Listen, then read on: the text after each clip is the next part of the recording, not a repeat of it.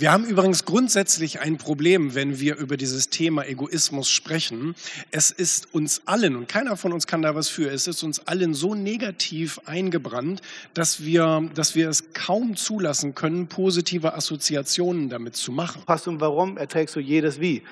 Das stimmt, ganz genau. Und das habe ich ja eben schon so ein bisschen impliziert. Die Leute waren eben auch eiskalt bei der Umsetzung. Das bedeutet, ähm, die haben eine sehr hohe Entscheidungskompetenz. Bedeutet, ähm, die sagen, ich habe mein Ziel, mein Lebensziel, also das ganz große, das ganz große Ding sozusagen, was über allem steht. Und die Schritte, die ich in Richtung dieser Zielerfüllung machen muss, die werde ich ums Verrecken durchsetzen, weil es mir selbst so viel wert ist. Nicht aus Zwang, nicht weil man sagt, du musst das tun. Man muss überhaupt nichts. Ne? Was, was muss man schon? Ähm, aber eben aus diesem Wunsch heraus ähm, haben sie gesagt, ich ziehe das durch, auch gegen die Widerstände. Und jetzt in so einem Raum haben wir alle schon mal gemerkt, dass ich damit nicht meine, die Milch ist alle, wir müssen neue Milch kaufen, sondern richtig große Lebensprobleme. Bei vielen Unternehmern ist es irgendwann die Ehe, wo du dann in so einer, in so einer Entweder-Oder-Entscheidung bist, ähm, auch überhaupt Familie, Kinder und so weiter. Ähm, äh, Finanzen, ja, also irgendwann bist du vielleicht an dem Punkt, wo du alles riskieren musst, um deinen nächsten Schritt zu machen oder weil du sowieso so vor der Wand stehst, äh, mit dem Rücken äh, an der Wand stehst, dass du sagst, es geht jetzt nur noch nach vorne und du musst ein sehr großes Risiko eingehen. Ähm, Gesundheit ist ein, ist ein Ding natürlich und das sind alles so gesellschaftliche Kritik, ist aber eben auch etwas, was, wenn es, wenn es groß ist, ähm, dich sehr, sehr schwächen kann.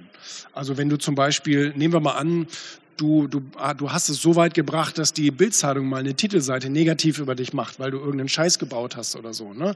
Und so eine, auch so eine öffentliche Peinigung dann auszuhalten und trotzdem jeden Tag deine Schritte zu machen, die in Richtung deines Zieles führen ob deine Frau dich scheiden, sich scheiden lassen will, ob deine Finanzen am Ende sind oder eben, ob du andere Probleme hast, die, die sich richtig gemein anfühlen, wo es dann sehr, sehr leicht wäre zu sagen, jetzt mache ich mal eine Pause. Und diese Pause, die kann sich halt ein, ein wirklich super erfolgreicher nicht gönnen, weil er, weil er weiß, es gibt keine Pausen. Es gibt entweder Momentum oder Stillstand. Also das ist wie bei einer Lokomotive, also bei den guten alten Lokomotiven, nicht? wo dieses, wo man das richtig gesehen hat, wie viel wahnsinnige Schubkraft am Anfang notwendig ist, um diese ersten Umdrehungen auf die Reihe zu bekommen und diese 100 Tonnen in Bewegung zu setzen.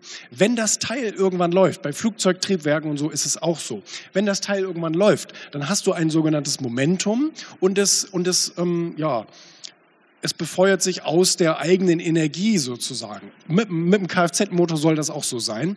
Und, äh, und, und wenn du jetzt aber jedes Mal, wenn ein Problem in deinem Leben auftaucht, eine Vollbremsung machst, dann brauchst du wieder eine unvorstellbare Energie, um ja. wieder anzufangen. Und deswegen wissen super erfolgreiche, das kann man sich leider nicht leisten. So, so unmenschlich das in dem Moment dann auch irgendwie anscheinen mag, aber ähm, da muss man weitermachen. Und das ist diese unbedingte Entscheidung, die die alle gemacht haben.